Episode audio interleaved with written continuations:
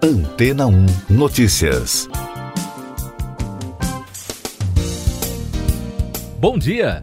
A Agência Reguladora de Medicamentos dos Estados Unidos, a FDA, autorizou o uso do antiviral Remdesivir no tratamento de pacientes internados com Covid-19.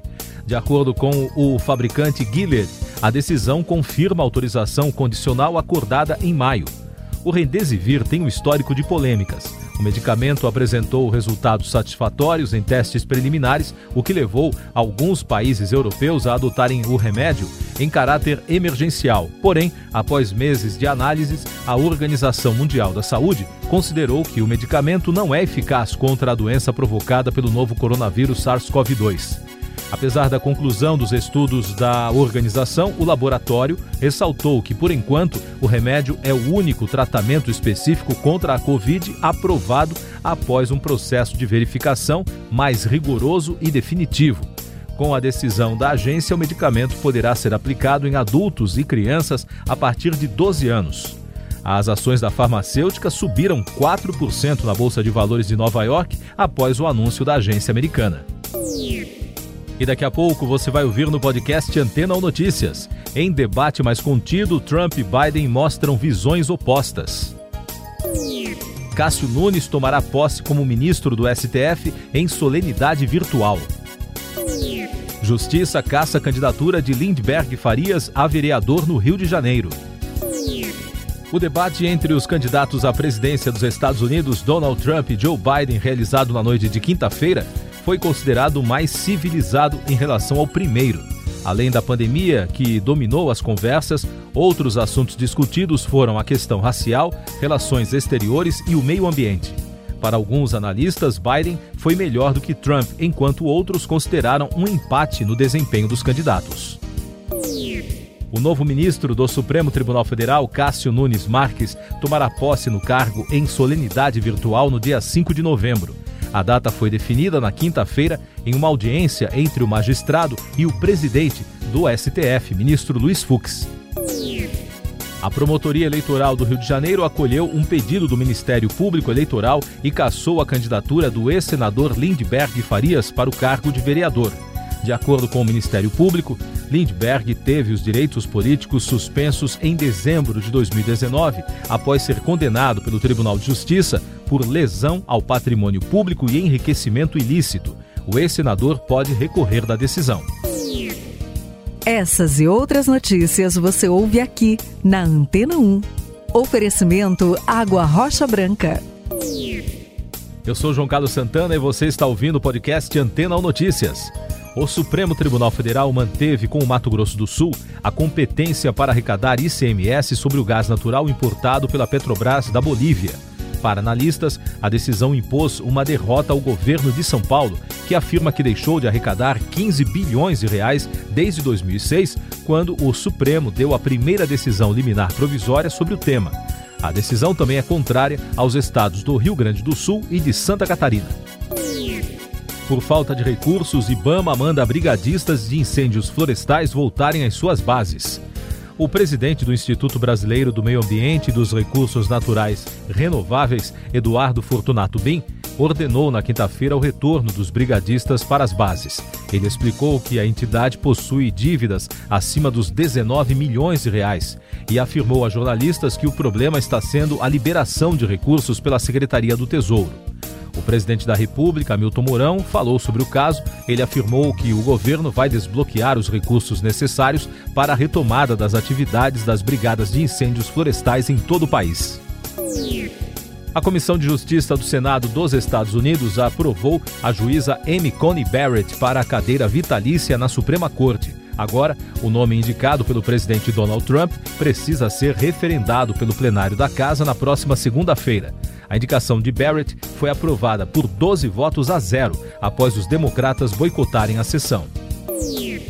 Segundo os dados do projeto Eleições dos Estados Unidos, mais de 47 milhões de eleitores já votaram antes das eleições do dia 3 de novembro. O número supera em oito vezes o total de votos antecipados da eleição de 2016. O fenômeno ocorre após muitos estados expandirem a votação por correspondência ou presencial antecipada por conta da pandemia. casos de Covid-19 no mundo atingem 41 milhões e 100 mil pessoas. O número de casos do novo coronavírus em todo o planeta bateu um novo recorde na quinta-feira, com mais de 423 mil positivos, o que indica um total de 41 milhões e 100 mil, segundo os dados da Organização Mundial da Saúde. O número de mortes pela Covid está em 1 milhão e 100 mil. Desse total, 613 mil foram registradas no continente americano, 261 mil na Europa e 137 mil no sul da Ásia. E por falar na Europa, o continente está reforçando as medidas para frear a propagação da segunda onda da Covid-19. A República Tcheca iniciou um confinamento parcial na quinta-feira, enquanto duas regiões italianas decretaram toque de recolher, a Irlanda voltou a aplicar o confinamento e a Alemanha registrou um novo recorde de novos casos. No Brasil, o Ministério da Saúde registrou na quinta-feira 497 novas mortes causadas pelo coronavírus. No total, o país atingiu 155.900 óbitos provocados pela Covid desde o início da pandemia. De quarta para quinta-feira, a pasta confirmou 33.862 novos casos, com um total de 5.332.634 diagnósticos. Pesquisa indica que 26% dos moradores de São Paulo já tiveram contato com o coronavírus. Em mais uma etapa de um estudo realizado pelo Ibope Inteligência e outras instituições, os pesquisadores constataram que 26,2% dos moradores da cidade de São Paulo já tiveram contato com o novo coronavírus, o que equivale a cerca de 2 milhões e 200 mil pessoas com mais de 18 anos. Desses, 700 mil teriam adquirido anticorpos no período de agosto a outubro. Agora as notícias da área econômica. O governo federal realizou na quinta-feira uma cerimônia no Palácio do Planalto em Brasília para anunciar a revogação de normas trabalhistas. Além disso, ainda foi anunciada uma nova norma regulamentadora especialmente voltada ao agronegócio e também a simplificação do preenchimento do sistema e-social para empregadores do setor produtivo. O Banco Central informou que 762 instituições foram aprovadas e estão aptas a oferecer a partir de 16 de novembro aos clientes o serviço Pix, a plataforma brasileira de pagamentos instantâneos. O novo sistema permitirá pagamentos e transferências 24 horas por dia, 7 dias por semana, todos os dias do ano. O cadastramento pelos clientes começou em 5 de novembro. Confiança dos empresários volta ao patamar otimista. O índice de confiança do empresário do comércio, medido pela Confederação Nacional do Comércio de Bens, Serviços e Turismo, cresceu 10,5% em outubro e alcançou 103,1 pontos. O resultado indica uma volta do otimismo após seis meses. No comparativo anual, no entanto, houve queda de 15,1%. A Bolsa de Valores de São Paulo fechou a quinta-feira em alta de 1,35%, no maior patamar desde 1 de setembro, puxada pelas ações bancárias e da Petrobras, que dispararam com o otimismo do mercado em torno dos resultados financeiros das empresas do terceiro trimestre. O dólar caiu 0,37% e fechou a R$ 5,595.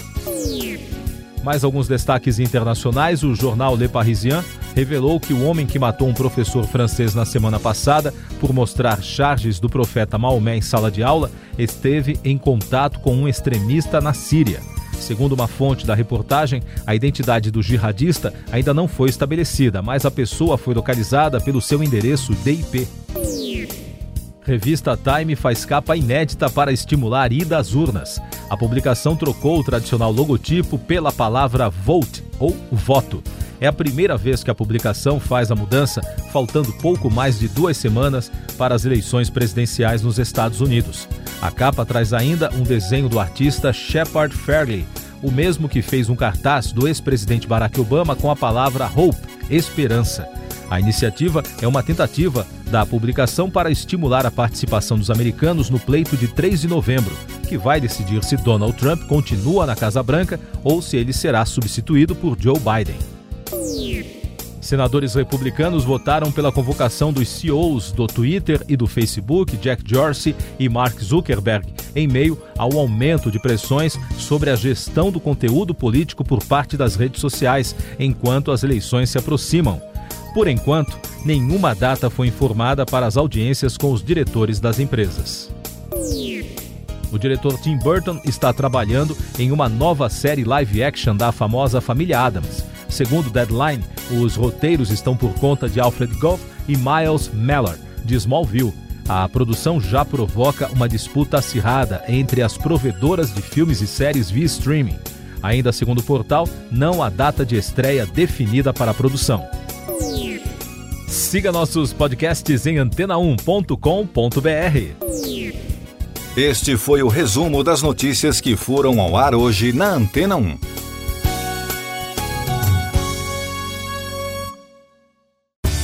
Depois de tanto conteúdo legal, que tal se hidratar com água rocha branca?